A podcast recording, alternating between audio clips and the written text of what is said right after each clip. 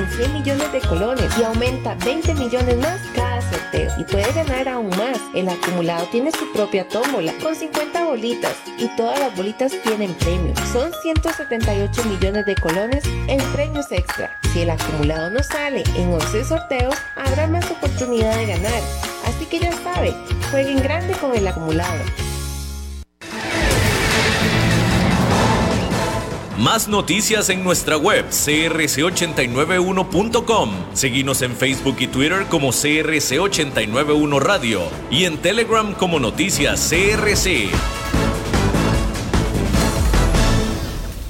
CRC 89.1 Radio y Cadena Radial Costarricense no se hacen responsables por las opiniones emitidas en este programa. Transcomer, puesto de bolsa de comercio, presenta a las 5 con Alberto Padilla.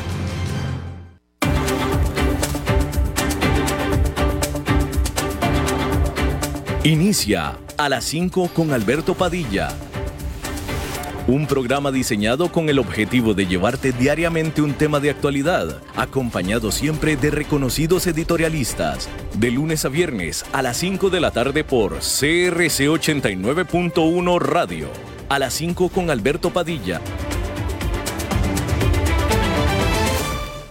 Hola, ¿qué tal? Saludos, bienvenidos a esta emisión de A las 5 con su servidor Alberto Padilla. Muchísimas gracias por estarnos acompañando. Gracias por estar ahí. Le mando cálidos saludos desde la señal y las instalaciones de CRC 89.1 Radio en San José, Costa Rica, desde donde estamos transmitiendo hasta el punto en el tiempo y en el espacio en el que usted nos está escuchando, porque estamos saliendo en diferentes vías simultáneamente, por ejemplo en Facebook Live, en la página de este programa, a las 5 con Alberto Padilla. Estamos también disponibles en el canal de YouTube de este programa. Estamos también en podcast, en las eh, diferentes más importantes plataformas para ello, como Spotify, Apple Podcast, Google Podcast y otras cinco importantes más. Aquí en Costa Rica, este programa que se transmite en este momento a las 5 de la tarde se repite todos los días a las 10 de la noche aquí en CRC 89.1 Radio. En esta ocasión me acompaña al otro lado de los cristales, tratando de controlar los incontrolables, el señor David Guerrero, alias el Junior, y la producción general de este programa, siempre poderosa desde Bogotá, Colombia, a cargo del señor Mauricio Sandoval. Hay que iniciar diciéndole que las ventas comerciales en los Estados Unidos subieron durante enero un 3% respecto de diciembre, para su mayor incremento desde marzo del 2021.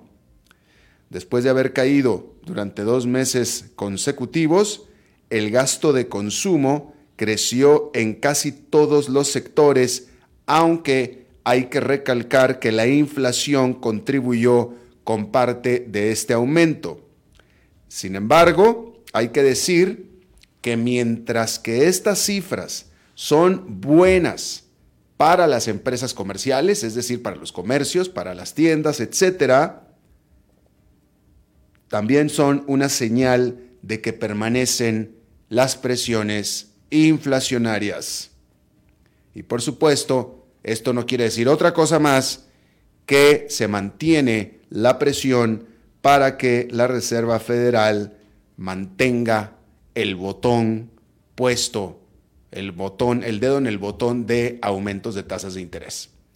Con todo lo que eso implica, que ya hemos hablado aquí muchísimo, que implica sobre todo desaceleración económica eventualmente porque para eso están subiendo las tasas de interés, para que se desacelere la economía, la cual no se desacelera aún.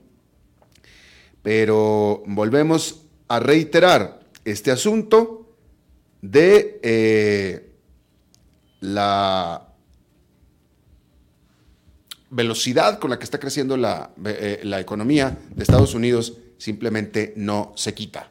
No ha estado funcionando los aumentos de tasas de interés agresivos con la agresividad que se esperaba. Yo creo que esa es la mejor manera en la que lo podemos poner. Los agresivos aumentos de tasas de interés pretendían que surtiera una eh, agresiva caída en la actividad económica, la cual no se ha dado. Pero la implicación, la inferencia es, y por supuesto que la suposición es que se va a dar Lo que pasa es que no sabemos cuándo. Todo el mundo pensábamos que ya, que ya debería haberse dando, ya se debería estar estando, dándose en este momento. Todavía no. Entonces se posterga. Simplemente se va a postergar, pero se va se va a hacer inevitable. Es decir, este, básicamente es como sumar 2 más 2, ¿no? Invariablemente es 4. Ya sumamos 2, que son la inflación, le estamos sumando otros 2, que son la subida de tasas de interés. Eventualmente la ecuación nos dará 4, pero todavía no nos está dando. todavía nos está dando, pero eventualmente nos dará. Eh, el problema es que pareciera ser que entre más se tarde, más podría ser el caso de que la desaceleración sea muy brusca, fuerte. Eh, pero bueno, vamos a ver, vamos a ver eso. Hay que decir que eh, David Malpass renunciará a la presidencia del Banco Mundial para el mes de junio, después eh, o casi un año antes de que se acabe su periodo de cinco años. Malpass había sido designado, o, sí, pues, designado por la administración Trump y fue muy criticado a finales del año pasado por inicialmente haberse rehusado a declarar que la actividad humana ha contribuido al calentamiento global. El secretario del Tesoro de los Estados Unidos recientemente demandó que el Banco Mundial tomara una eh, posición, bueno, pasos mucho más agresivos e imaginativos para eh, combatir el cambio climático. Claro, estamos hablando de la actual Secretaría del Tesoro de los Estados Unidos, del actual gobierno de Joe Biden, demócrata. Eh, hay que recordar que Donald Trump era también negacionista del calentamiento global, republicano. Entonces no es extraño que haya puesto en el Banco Mundial a alguien que pensara pues precisamente como él. Pero bueno, la noticia es que David Malpaz del Banco Mundial anuncia que se retirará para junio, un año más, un año antes de que termine su periodo de cinco años. Eh, ahí lo tiene a usted. Hay que decir que eh, el presidente de Turquía, Recep Tayyip Erdogan, prometió continuar con los esfuerzos de rescate y prometió reconstruir los edificios que se, que se destruyeron en estos eh, devastadores terremotos de la semana pasada. Erdogan dijo que hay más de 105 mil heridos por estos eventos. Este martes se rescataron aún 10 sobrevivientes de entre escombros de edificios, incluyendo a una mujer de 77 años de edad que fue sacada de los escombros de su edificio de departamentos. Hasta ahora, la cifra de muertos en Turquía y en Siria sobrepasa los 41 mil. Y bueno, hay que decir que se informa que al, menos 73 inmigrantes están desaparecidos y se presumen muertos después de que su embarcación se hundiera cerca de la costa libia del Mediterráneo. Eh, había alrededor de 80 personas en este bote que pretendían hacer el viaje del norte de África hacia Europa. Hasta ahora, casi 140 personas han sido declaradas desaparecidas en el Mediterráneo central en lo que va de este año. Un vocero de la Organización Internacional para la Migración ha llamado esta situación intolerable. Y bueno, las mujeres norcoreanas que tengan el mismo nombre o que sean homónimas con la hija del dictador de Corea del Norte, Kim Jong-un, según los reportes, están siendo obligadas a cambiarse el nombre. Al parecer, la muchacha se llama el equivalente en Corea del Norte de Lupita Pérez. Entonces hay muchísimas Lupitas Pérez y todas van a tener que cambiarse el apellido seguramente a Patricia Espinosa, cualquier otra cosa. Esta decisión aparentemente es un esfuerzo para crear un aire de misterio alrededor de UA. Esta muchacha que los medios de comunicación de Corea del Norte, es decir, medios de comunicación oficiales, describen como adorable y noble.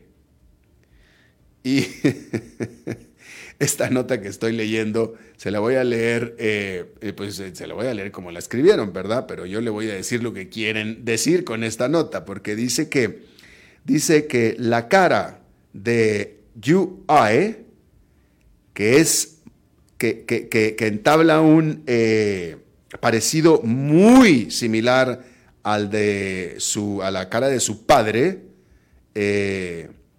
aparece en las estampillas de correo de Corea del Norte.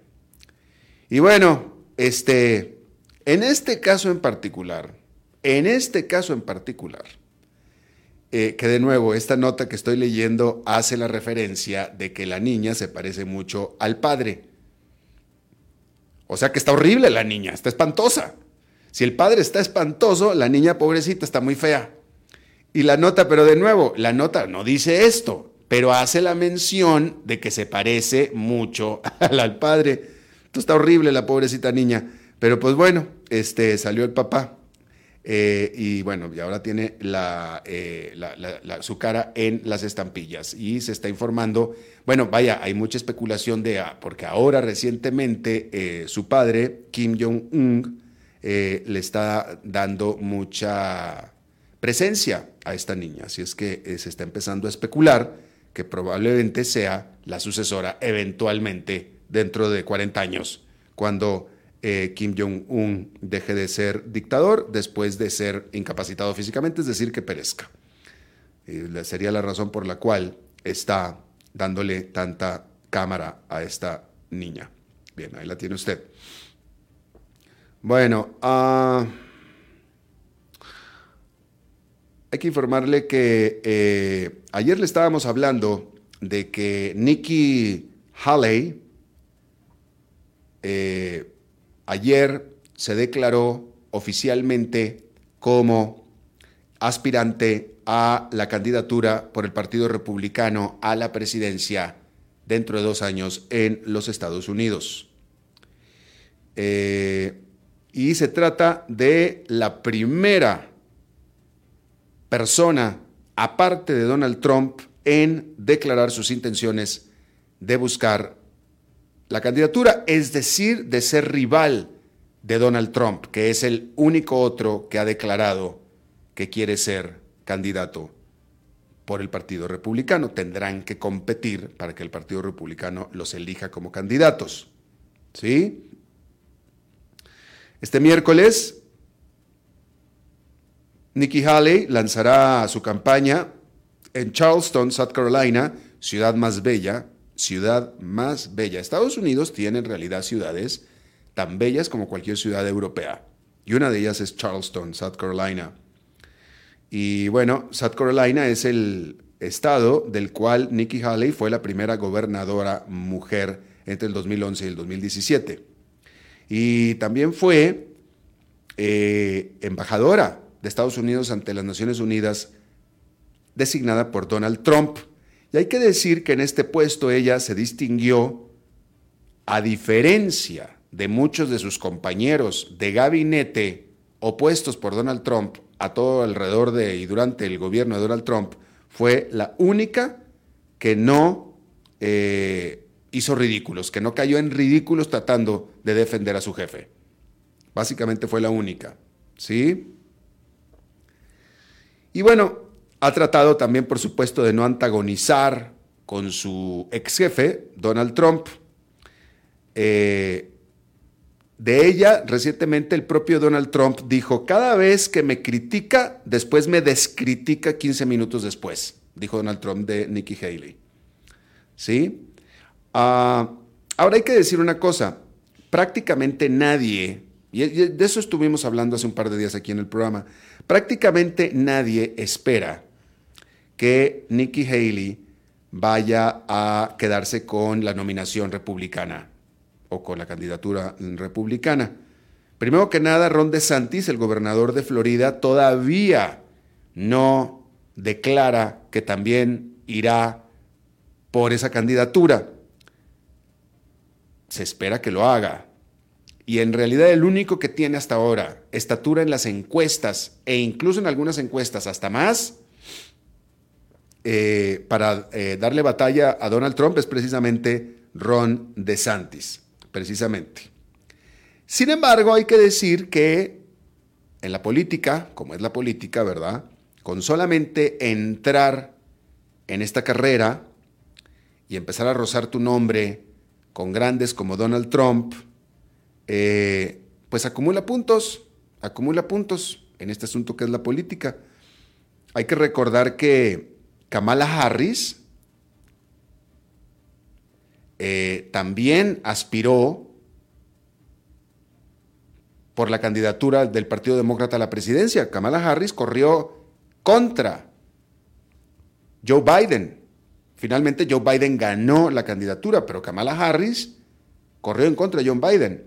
Y al final Joe Biden la tomó como vicepresidenta. Y bueno, o sea, Nunca se sabe, en política siempre hay que estar adentro, como decía un político mexicano. La política es como una fotografía, el que se mueve no sale. Y bueno, pues ahí está. Por cierto, muy interesante. Primero que nada, eh, Nikki Haley anunció este, esta campaña, primero diciendo que ella no soporta a los bullies. Primero que nada dijo ella. Nunca dijo el nombre de Donald Trump, ¿eh? Nunca dijo el nombre de Donald Trump, pero sí dijo que ella no soporta a los bullies. Y luego dice que, dijo también que eh, cuando los golpeas de vuelta a los bullies, les duele más si estás portando tacones altos. Eso fue lo que dijo. Este, con la implicación siempre de que se refería con Donald Trump, pero nunca lo dijo por nombre. Pero un dato que dijo ella en su video de presentación, de lanzamiento de la campaña, fíjese el dato que dijo ella, muy revelador. Este dato yo no lo conocía, pero si lo dijo ella, tiene que ser cierto, porque dijo que de las últimas ocho campañas federales de Estados Unidos, perdóneme, decir, de los últimos, no, no de las ocho campañas, de las últimas ocho elecciones federales de Estados Unidos, Siete, los republicanos han perdido el voto popular. Fíjese qué poderoso, qué poderoso dato. Bueno, de esto ya lo veníamos hablando. Habíamos hablado de que Donald Trump, en las tres campañas en las que Donald Trump ha participado, es decir, la campaña en la que ganó como presidente, la campaña de medio término de su presidencia, la campaña de reelección, son tres, y esta campaña de medio término de la presidencia de eh, Joe Biden, en la cual tácitamente corrió puesto que apoyó a varios eh, candidatos, en esas cuatro campañas en las que ha estado involucrado Donald Trump, el Partido Republicano ha perdido el voto popular. Recordar que Donald Trump ganó a Hillary Clinton en el colegio electoral, pero no ganó el voto popular. Hillary Clinton sacó unos cuatro millones de votos más que Donald Trump. Lo que pasa es que con este sistema que tienen los estadounidenses del, colegio electoral, en la técnica gana al que elige el colegio electoral. Y fíjese lo que dijo Nikki Haley, ¿sí? Que los republicanos de las últimas ocho elecciones han perdido los republicanos el voto popular en siete. Y eso es tremendo, eso es muy fuerte. Eh, yo no estaba al tanto, yo estaba al tanto de las últimas cuatro que le decía yo, pero son otras tres más han perdido el voto popular. Entonces, claro, están en una emergencia, de eso es lo que hemos hablado. Por eso es que sería un error muy grande poner otra vez de candidato a Donald Trump. Porque no va a ganar, nunca ha ganado en su vida. Nunca ha ganado, ha ganado técnicamente, pero no popularmente. Así es que bueno, ahí lo tiene usted. Ah. Hay que decirle que allá en Nueva York fue una sesión ganadora en general. Al final parece ser que los mercados se alegraron un poco, reaccionaron a este buen informe sobre las ventas comerciales simplemente por lo que eso implica en los números, en los resultados de las empresas comerciales.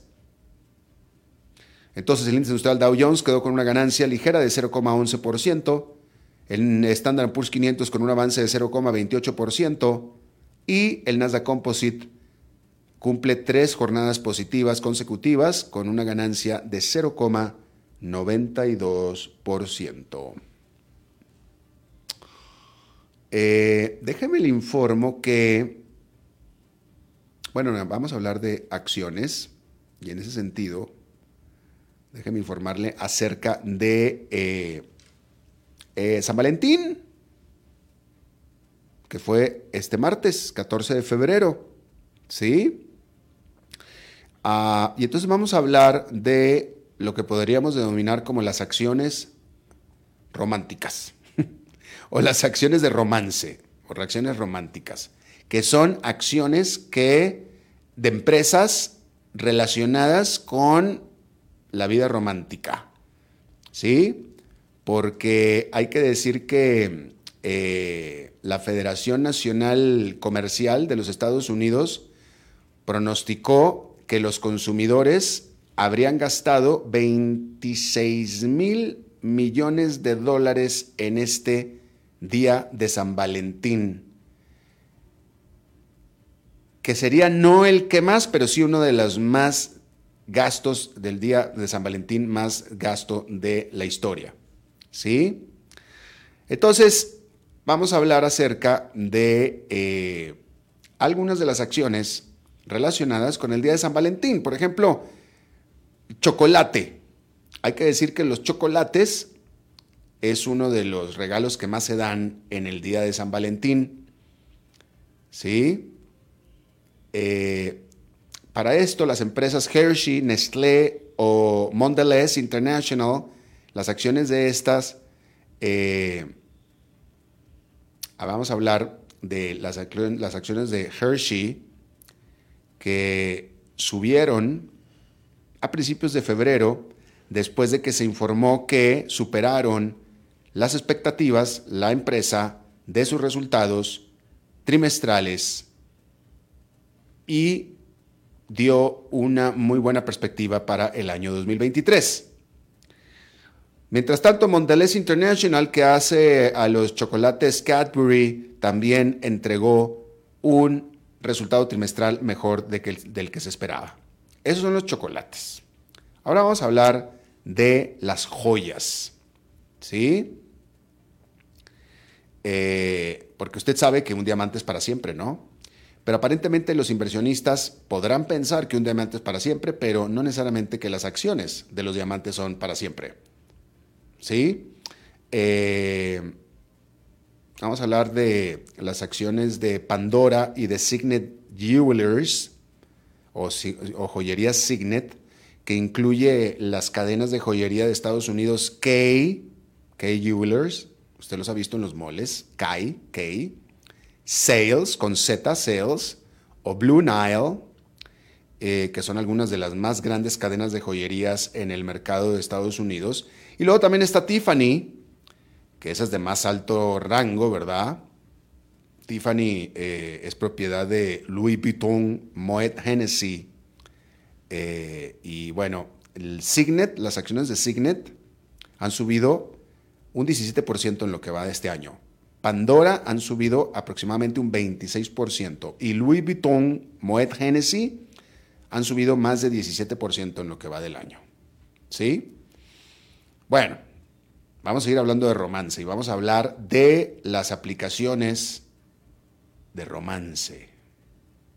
Que aquí pues hay desde romance, todo, todo, lo que implica el romance. Puede ser desde amistad hasta todo lo demás. Entonces vamos a hablar del grupo Match, Match Group, que es la compañía que está detrás de Tinder, de Match.com, de OkCupid y de Hinge. Este Match Group, sus acciones llevan subido, llevan ganado más de 11% en lo que va de este año. Grinder ha ganado 22% en lo que va de este año. ¿sí? Y Bumble ha ganado un 19%. ¿Usted tiene experiencia eh, en, sitios de eh, romance, dating, sexo incluso en línea? ¿Usted tiene experiencia? Ah, me gustaría que me dijera si tiene usted experiencia en esto en línea. Eh, háganlo saber en mi página de Facebook, en la página de este programa a las 5 con Alberto Padilla. Yo me sorprendí mucho.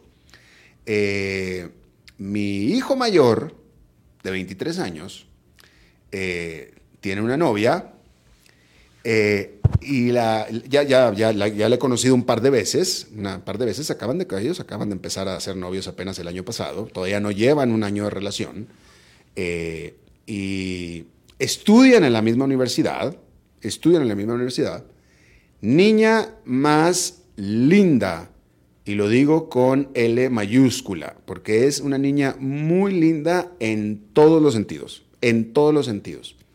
Eh, una, niña muy linda, una persona muy bella, realmente una niña muy linda, muy bien educada, y, y mi hijo está feliz, está feliz, y yo estoy feliz por él. Por una niña, acabo de cenar con ellos recientemente, la semana pasada, y una niña muy linda, realmente muy, muy linda. Pero me sorprendí porque se conocieron en línea. Se conocieron precisamente en Bumble, en esta aplicación Bumble. Eh, y bueno, eh, la verdad es que, pues mi hijo es un muchacho bastante sociable y deportista, eh, muy pintón, como dirían en Argentina, muy bien parecido. Etcétera, y que sale, sale los sábados de la noche, etcétera, etcétera. Entonces, por tanto, yo no hubiera pensado, no sabía, que los muchachos tan jóvenes, eh, porque aparentemente este Bumble precisamente es un sitio para conocerse en línea, para romance. Eh, y yo no pensaba, la verdad que a mí no, se me, no se me había ocurrido, que los muchachos, un muchacho universitario, pues iba a la universidad. Es decir, lo que quiero decirles es que está expuesto a eh, posibles conexiones románticas por todos lados, porque está en la universidad, va a clases, trabaja, sale los sábados por la noche, sale los viernes por la noche, etc. Es un, chico normal, chico normal. Pero aún así, a esa edad buscan romance en línea y encuentran. Y esta parejita se conoció en línea y para mí fue bastante sorpresivo, no me lo esperaba. Yo no, no, no, no sabía, yo no, no sé, yo asumía que estos sitios eran para gente más grande, que no tiene tiempo de, ir a socializar mucho. No sé, no sé qué pensaba, pero francamente no pensé que era para los muchachos jóvenes. Y aparentemente sí lo es. Hablando de romance, déjeme le leo esta nota que estoy leyendo aquí de The Economist. ¿Sí? La nota dice así: Cuando Julie que es una madre de mediana edad del estado de Tennessee, por primera vez eh, acudió a Navi, que es su chatbot de inteligencia artificial, ellos pasaron seis horas hablando acerca de la soledad y la depresión. El marido de Julie había fallecido algunos años atrás y Navi le daba a ella la voluntad para levantarse y hacer algo. De nuevo, levantarse y hacer algo de nuevo, dijo Julie. Incluso sintió atracción por Navi como amigo, aunque sabía que el bot estamos hablando de un chatbot, simplemente se iba a desaparecer en el momento en el que Julie apagara su teléfono móvil. Esta historia de Julie, de amistad con Navi, es contada en los primeros episodios de Botlobe. Fíjese, Botlobe, no Boatlobe. Botlobe, que es un podcast acerca de las relaciones humanos-robots, bot-robot que se presentará este miércoles. Y hay muchas historias para contar de los 500 mil usuarios regulares de réplica con K, réplica, que es una plataforma de inteligencia artificial que permite la creación de bots a, eh, que permite la creación de bots a, a, como uno los pida, a como uno los haga, uno va formando su bot en esta réplica, en esta aplicación réplica, ¿sí? De los 500 mil usuarios regulares de réplica, cerca del 40% consideran a esta aplicación como eh, una relación romántica, literalmente, como una relación romántica, de acuerdo a la propia compañía réplica. Aún así hay que decir que Navi, el bot de Julie en particular, no puede recordar las cosas de las que hablaron a menos de que se le recuerde muy insistentemente a Navi.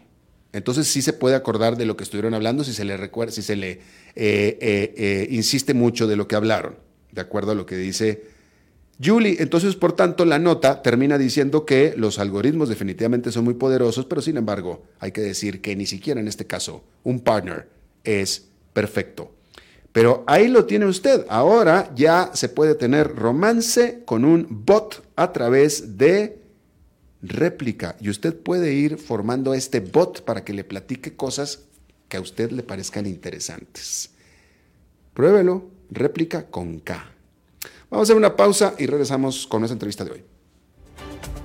A las 5 con Alberto Padilla por CRC 89.1 Radio.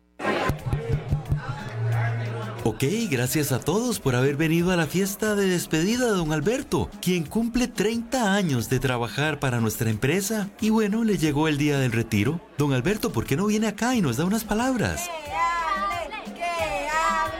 Muchas gracias a todos. Solo puedo decirles que si alguien sabe de algún trabajito, que por favor me avisen. Es en serio. No me preparé para este momento y tengo que ver cómo consigo otro trabajo. No cometan el mismo error que yo. Transcomer, puesto de bolsa de comercio. Construyamos juntos su futuro. Somos expertos en eso.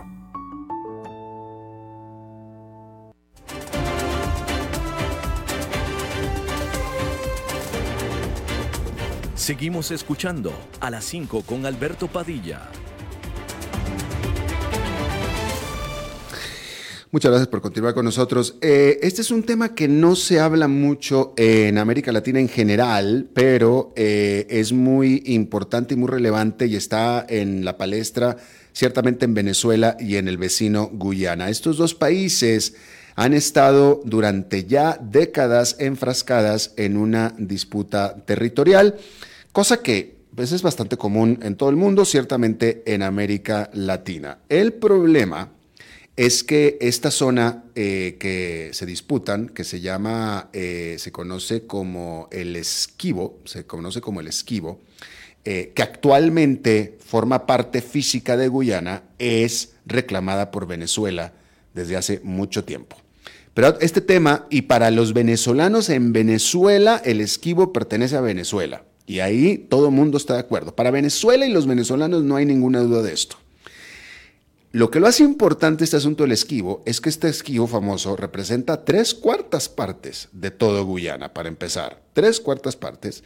Y ha recobrado mucho más importancia después de que Guyana, y aquí lo hemos hablado, ha mm, eh, descubierto grandes yacimientos de petróleo que ponen a este pequeño país de menos de un millón de habitantes como uno de los principales productores de petróleo del mundo y potencialmente hace de Guyana quizá el país más rico de América Latina, cuando menos en potencia.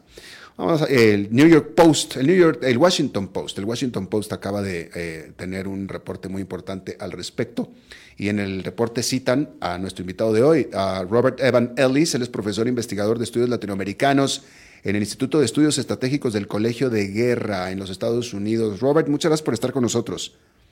Me gusta estar acá en el programa con usted. Muy amable, gracias.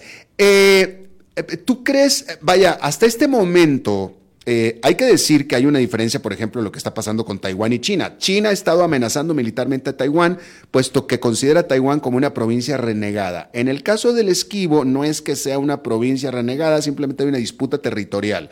Pregunta, Venezuela no ha ido tan lejos todavía como para amenazar militarmente a Guyana, ¿cierto?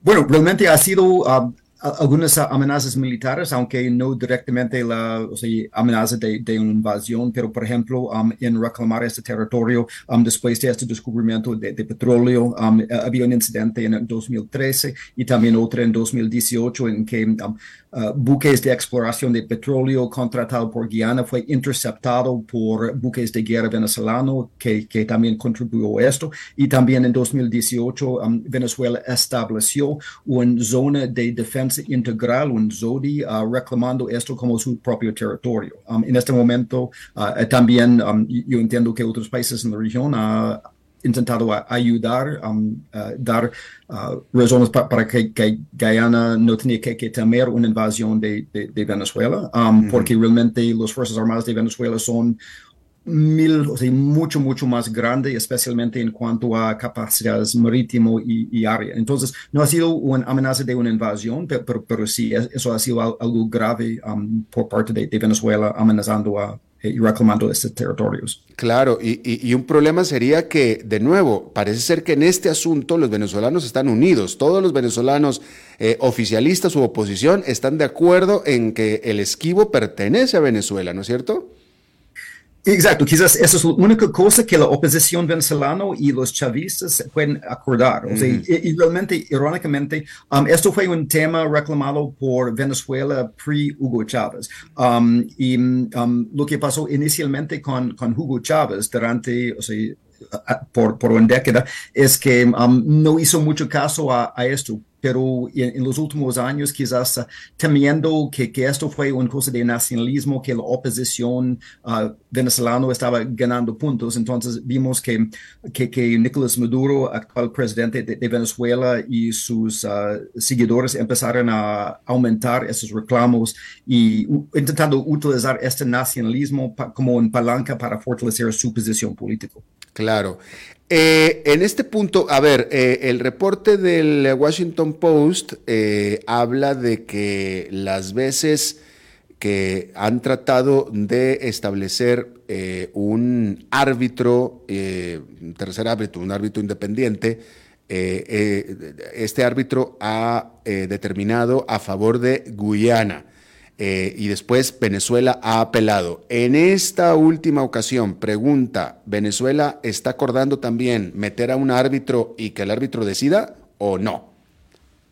No, en, este momento es, antes del Corte de Justicia Internacional en, La Haya, pero como usted bien dice, un poquito de, la historia, um, básicamente Venezuela se independizó de España um, con la percepción que ese territorio fue de ellos y luego um, ya había un tratado entre Bretaña de, que más tarde um, ya Guyana sucedió um, y uh, este reino de, de en 1814 ya en, que este territorio pareció a ir a, a Bretaña. Entonces había esta disputa, pero en 1899 había una arbitración um, siguiendo um, la Comisión de, de Frontera. Um, en esta comisión, Venezuela en aquel entonces respaldado por los Estados Unidos tenía dos jueces. Gran Bretaña tenía dos jueces y había un juez supuestamente neutral de Rusia, pero parece que este ruso uh, hizo algo para, para colaborar con los Gran Bretaños. Resulta que después de este arbitraje, um, básicamente dijo que esto es territorio finalmente de, bueno, en aquel momento británico, pero um, con independencia de Guyana. De, de Guyana. Um, pero durante la Guerra Fría, bueno, salió que esta colaboración ruso-Gran Bretaña, lo que hicieron algunas personas pensar, ah, eso es, es como un acuerdo ilegítimo. y en 1962 uh, había, um, bueno, Guyana exigió una un, discusión. Um, cuando salió independencia, um, estableció una comisión transfronteriza, pero seguía varios años negociando sin resultados. Entonces, en el fin 1983, Venezuela dijo, no vamos a cooperar con, con esto. Entonces, había como acordar de, de, no acordar y fue relativamente tranquilo hasta el momento en que 2015 descubrió lo que ahora es más de, de 12 mil millones de barriles de, de petróleo. Entonces, en este momento, Venezuela se puso mucho más interesado en esto, empezó estos reclamos, o sea, la detención de buques de, de, um, de exploración, um, este establecimiento de, de, esta zona, um, y hasta 2018 llegó a una referencia a al Corte Internacional de Justicia en, en, La Haya. Y entonces, en esto estamos en este momento. So, Venezuela intentó de decir que La Haya dijo que no tenemos competencia fracasó en, esto, entonces parece que, que, por fin vamos a hacer a un juzgado formal. Bueno, vamos a ver si Venezuela acepta este juzgado, porque muchas otras cosas legales en cuanto a su dudamiento, otras cosas Venezuela no ha aceptado, pero mm, parece que vamos a un juzgado formal en, en La Haya ya, ya final. Claro. Eh, por cierto, que me están corrigiendo eh, y muy acertadamente, la región es Esequibo. Esequibo es la región. Eh, pero entonces, em, entonces la Haya, el Tribunal Internacional de la Haya, sí está tomando este caso. Correcto. O sea, básicamente ellos han, han, dicho que el argumento de Venezuela que la Haya no tenía competencia no era ah, válido. ya, Venezuela el que decía que, ok, Venezuela el que decía, pero bueno, pero entonces el asunto, la Haya, la Haya dice, ok, aquí lo resolvemos, pero Venezuela eh, está comprometida, ya dijo que sí va a respetar lo que la Haya diga o no. Bueno, realmente sí y no. O sea, mm. ya, ya, ya Nicolás Maduro y Delcy Rodríguez fueron a La Haya para básicamente decir, ustedes no tienen competencia, um, porque ah, debe ser presente Gran Bretaña, que es el, el, culpable colonial, etcétera, etcétera. La Haya dijo, no es válido. Entonces, Um, básicamente, la Haya ha dicho que sí tenemos competencia, técnicamente bajo la inscripción de Venezuela en, este cuerpo, debe acudir a esta decisión, pero en muchas ocasiones en el pasado, um, aunque legalmente es su obligación, vamos a ver si en retórico de decisión ya sigue lo que decide la Haya o no. Claro. Y sabemos qué es lo que dicen los habitantes de esta región de El Esequibo eh, al respecto, ¿qué piensan ellos? Bueno, primero que nada, realmente no hay tantos um, residentes de esta región. O sea, Guyana solo tiene como 850 mil personas y de los cuales la mayoría son en Georgetown, en, en, la costa. Entonces, realmente es, es, una región selvático, poco poblado, aunque hay, hay mucho también um, oro y otros minerales en, esto, eso es otro problema. Um, pero los pocos residentes que, que hay han sido por este último siglo guianeses. Entonces, ellos no están en ningún afán de, de, de, participar en este proyecto socialista de, Benuro y, Venezuela. Entonces, um, eso sí, no, no, están muy animados por, por considerarse venezolanos y Guyana tiene control de, de esta parte del territorio desde hace un siglo. Claro. ¿Y hay, hay alguna, eh, tú, tienes, tú dices bien, dices que eh, Guyana tiene control de ese equivo. ¿Y eh, cómo ejerce ese control? Es decir, ¿tiene alguna base militar ahí? ¿Tiene algo? ¿cómo, ¿Cómo ejerce el control? Bueno, antes de este de petróleo, Guyana realmente no es un país con grandes fuerzas militares, etcétera. Entonces, yo he trabajado con, con la Fuerza de Defensa de Guyana, este GDF, um, y aunque es muy pequeño, sí, ellos tienen como algunos posicionamientos um, y presencia en, en, cada una de sus regiones, de, de los cuales varios son, son en, esquivo. Entonces, hay una presencia militar fronteriza, pero, o sea, la cantidad de personas, o sea, que fácilmente en unos días, o sea, más rápido que Rusia entrando en la Ucrania, um, los fuerzas venezolanos iba a aplastar lo que es allá en este momento sin garantías ayudas de otros países afuera protegiendo la soberanía de, de esta Guyana. Claro. Y déjame te pregunto por último, ¿quién apoya en esto a Venezuela y quién apoya a Guyana? Bueno, es, interesante porque durante la mayoría del siglo pasado, los Estados Unidos fue orientado a apoyar Venezuela um, contra la posición de, de, Guyana, um, pero ahora, especialmente desde que el mejoramiento de esas relaciones um, de los Estados Unidos-Guyana desde más o menos 2015, uh, especialmente con este nuevo gobierno de, de, ahora de Irfan Ali, que los Estados Unidos realmente ha dado un fuerte respaldo a ellos y en cierta forma con los problemas que que ha tenido con, Venezuela, hasta nuestro uh, secretario asistente Brian Nichols ha sido bien claro que ya esta cosa ha sido decidido antes en 1899 por la Haya, no hay nada nuevo para, decidir. Um, y por supuesto, um, las uh, personas que generalmente respaldan Venezuela, uh, como, Cuba, como, como Nicaragua, también da simpatía por, por este régimen madurista. Um, y hay, varios otros, pero, pero eso realmente es, es, la división ideológica en este momento. Claro, y aparte, estas vastas reservas de petróleo que tiene Guyana en esa región del Esequibo, quien las está explotando o está ayudando a Guyana a explotar es ExxonMobil de Estados Unidos. Correcto. Bueno, ExxonMobil uh, junto con, con Hess y, también con un uh, socio minorista chino, ah. uh, Um, ya, sí, es, es, un grupo entonces. Va, se cortó. Justo se cortó. Sí, ¿verdad? Se cortó. Estoy acá. Ahí está. Ah, listo. Ah, entonces, sí, eh, eh, bueno. Bueno, bueno, pues ahí está. Eh, te agradezco muchísimo, Robert Evan Illis, eh, eh, por la explicación. de alguna manera me parece que los medios latinoamericanos no han cubierto mucho este asunto, pero es definitivamente de mucha importancia y es muy importante en Venezuela y en Guyana, por supuesto. Robert Evan Ellis, profesor investigador de estudios latinoamericanos en el Instituto de Estudios Estratégicos del Colegio de Guerra del Ejército. Te agradezco muchísimo. Gracias a usted por estar en el programa. Gracias. Vamos a hacer una pausa y regresamos con más. A las 5 con Alberto Padilla por CRC 89.1 Radio. Ok, gracias a todos por haber venido a la fiesta de despedida de don Alberto, quien cumple 30 años de trabajar para nuestra empresa. Y bueno, le llegó el día del retiro. Don Alberto, ¿por qué no viene acá y nos da unas palabras? Muchas gracias a todos. Solo puedo decirles que si alguien sabe de algún trabajito, que por favor me avisen. Es en serio. No me preparé para este momento y tengo que ver cómo consigo otro trabajo. No cometan el mismo error que yo.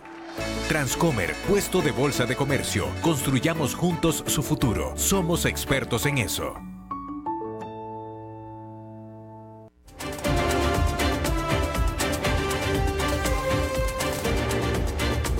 Seguimos escuchando a las 5 con Alberto Padilla. Bueno, déjeme le comento que, em, como hemos hablado, eh, la industria del turismo poco a poco se ha estado recuperando a nivel mundial después de la pandemia y por supuesto que esta escalada de inflación pues afecta a la industria del turismo y a todos, pues afecta a todo mundo, ¿no? Y esta eh, escalada de inflación es un fenómeno mundial, pero así como en el eh, asunto de los restaurantes, y se lo, he, se lo hemos dicho aquí, la gente ha estado eh, igual saliendo a comer fuera, pero ahora salen a comer fuera a, restaurantes mucho más baratos que antes, y entonces los eh, restaurantes caros han estado sufriendo a favor de los restaurantes más baratos, ¿sí? También está pasando lo mismo con el turismo. Resulta que los hoteles de 4 y 5 estrellas han estado perdiendo negocio, mientras que los de 2 y 3 estrellas han estado reportando aumento de actividad. Entonces, la gente sigue viajando, simplemente lo hace más barato. Y también en Europa se está informando que las aerolíneas de bajo costo están aumentando eh, ventas, sus ventas e incluso están aumentando tarifas porque tienen tanta demanda las aerolíneas de bajo costo que están pudiendo aumentar tarifas a diferencia de las aerolíneas regulares. Esa es la información que tenemos. Bien, miércoles y miércoles siempre cerramos con la visita de nuestra muy buena amiga Maritza. Maritza, ¿estás ahí? Nada bien J-Lo. Maritza. Bueno, esa es otra, que la canción que soliciten le tiene que gustar a Robert. No, no, Ese es el filtro. Hola, hola, Maritza. Ya nos escucha. Maritza. Mi vida. Maritza. Pero, ah, no, no, no, no. No, señor. A mí con grito no. No, no, no, te estoy, no, no. No, de, hecho sí estoy un poco, no. Es que me asusta un poquito. Es que sí estoy un poquito. La, verdad que sí me gusta a mí que los miércoles en la noche, cuando te toco la puerta, me abras tú y no me abra la torrante de Laurita. Perdón, perdón. Ay, ay, ay, pero también yo pertenezco a este programa y estoy oyendo sus insultos. Sí, pero no perteneces al mío, querida. Así es que escúchele de aquí. No, feo no, peleando no. No, no. Peleando. yo no estoy pelea, peleando, pelea. Maritza. Es él que me está tratando Ma- mal. a ver, Laurita, Ayer fue el Día de los Enamorados. El amor y la amistad es lo que prevalece Ya ves. en este recinto. Ya Así, no feo no. contigo Maritza todo, contigo todo, con, Mari- con la Laurita nada. Alberto, ¿Qué pasa? después vos y yo vamos a hablar, mi amor, porque tienes que sacar eso que tenés en tu corazón. Esta chiquita yo he visto que no te ha hecho nada. Y me cae mal, oye, yo tengo, que tengo derecho a que me caiga mal. Ay, pues usted tampoco me cae bien. Qué bueno, ya No, estamos no, a mano. no. Ya Mejor hagamos una cosa. Ya Vamos a contarte. Alberto, te tengo un cuento. ¿Cómo se llama el kinder? Ay, sí. Ay, sí, maduren, maduren. Este, Albertito precioso. A ver, cuéntanos el cuento. Mi amor, esto es una historia de amor que no lo ves ni en Televisa, ni en TV Azteca, ni en ningún canal de esos tuyos. Ah, de- Este, fíjate, esto me- a mí me conmovió hasta las lágrimas. Yo Ah, sí. terminé de ver esto y terminé con una bomba de mocos. Valga. Fíjate que hay un, en un zoológico, todo se desarrolla en un zoológico, este japonés. Alberto, es una historia de amor y es un misterio sin resolver. Fíjate que por mucho tiempo los cuidadores de este zoológico en Japón estaban con sus pelitos chinos así, este. Sus ¿me vas, me vas a con- ojos me vas a contar de los cuidadores del zoológico? ¿Qué, qué estaban No, haciendo? No, no, espérense, espérense, que Ah. ellos quisieron resolver un misterio. Ah, Fíjate, de una mona, este, Momo, se llama Momo, de esas monas gigantes. Fíjate que Momo quedó embarazada, estando ella sola, es como la historia de mi vida, ella estando sola en una jaula, sin compañía. Pero, pero poneme atención, Momo quedó preñada, encinta, sin tener compañía alguna. Ujú. Claro, cuando la vieron con aquel, le dijeron, Moma, pero se lo dijeron en japonés. ¿Qué hiciste, Momo? Y, y, y Momo callada, Momo, pues, pues, pues, pues, no habla. Pero fíjate que empezaron a decir algo, será un cuidador. Empezaron a, empe- em- a dudar de todos. Albertito, duraron años, porque fíjate que nació la cría, sí, la, este, la monita de Momo, y como Momo era tan sobreprotectora, no le podían hacer ninguna prueba de eh, eh, ADN para saber quién era el padre. Hasta que lo lograron y se resolvió el misterio. Fíjate que ella tenía vecinitos, otros, otros monitos grandes como ella. Me estás contando un chisme de barrio. Pero espérate para que vos veas lo que pasó, cómo quedó. Pues que el vecino se le echó, pues es lo que pasó. Ay, Alberto, no seas enfermo. ¿Cómo se le va a echar a un vecino? Ay, ¿Que no va para allá la historia? No, espérense, eso, A ver, eso no es de, hum- eso no es de humano. Entonces, fíjate, Alberto, esta historia te va, a gu- te va a gustar. Oh, oh. Fíjate que empezaron a ver, porque los tenían separados por rejas y, y- y por, por estaba todo cerrado. Ah, pues el, el y glory hole. descubrieron, descubrieron en la, en la jaula Momo un hueco. Exacto, un glory hole, lo acabo de decir yo, el glory hole. El- ay, no. Lo acabo de decir. Este, el legítimo, algo pasó aquí. El legítimo Glory Hole, fíjate que sí. Oíme, este, yo estoy A eh, ver, impactada.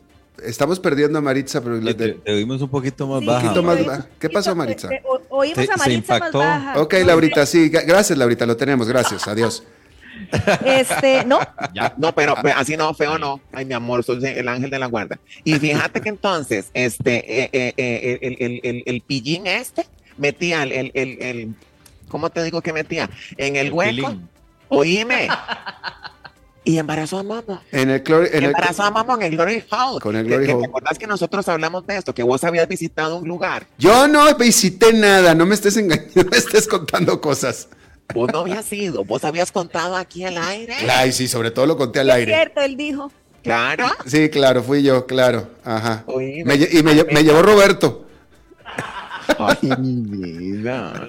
Albertito, este, vos te, po- fíjate que yo estoy impactada con esta historia. ¿Pero por qué estás impactada? Pues estaban, vida, estaban, porque, los, porque somos tan parecidos a los monos. ah, pues la mona. Los humanos, con razón Bit nos dice humanos, somos una, nosotros somos monos todos, somos unos monitos. Pues es que es, es- es que me estás contando un chisme de, de, de, de, de- de barrio, ¿no? El, el típico. Entonces no, entonces no se te queda bien. Entonces me voy. Porque, Entonces entonces no te gustó.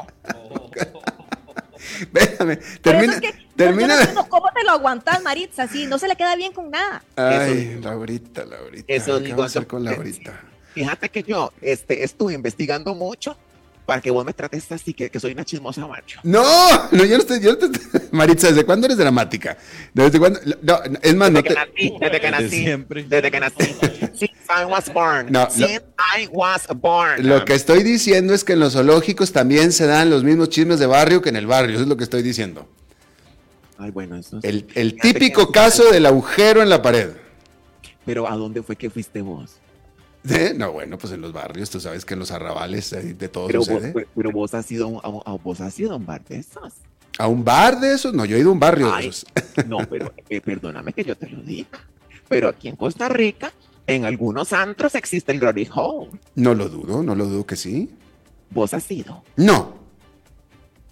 No, No. no, déjame tapo las narices porque este Ay, Albertito, y una pregunta. Vos ya estás en el país. Are you in the country? I am, estoy aquí al lado de ti. Oh my goodness. Fíjate, ya, eh, eh, este, ya resolviste lo que estabas haciendo, porque la última vez que yo te vi en ese video, se veía una moza detrás de ella. Oye, este, eh, no, pero no, no había nadie, no había nadie, no, era una sombra, era, era, era como, es, es como el caso, una es, sombra. es como el caso de Momo, todo fue solo, todo. Ay, pero bueno, bueno. Este, Albert. ¿Tú quieres- bueno, tú quieres explicarle- saldo, quieres explicarle- Porque esta chismosa de barrio se va. ¿Quieres explicarle a la audiencia qué es un glory hole? ¿Cómo no? Fíjate que el Glory Hall o el famosísimo hoyo de, de Gloria De la gloria será. No, el hoyo de gloria no, de la gloria. Ay, cállate, no me están desconcentrando. Sí, eh, bueno, no estoy hablando de lo- del hoyo de gloria. No, es de la gloria. De la gloria. Fíjate que es, para la gente que no sepa, esto no lo estamos inventando, esto ya es muy viejo. Ajá.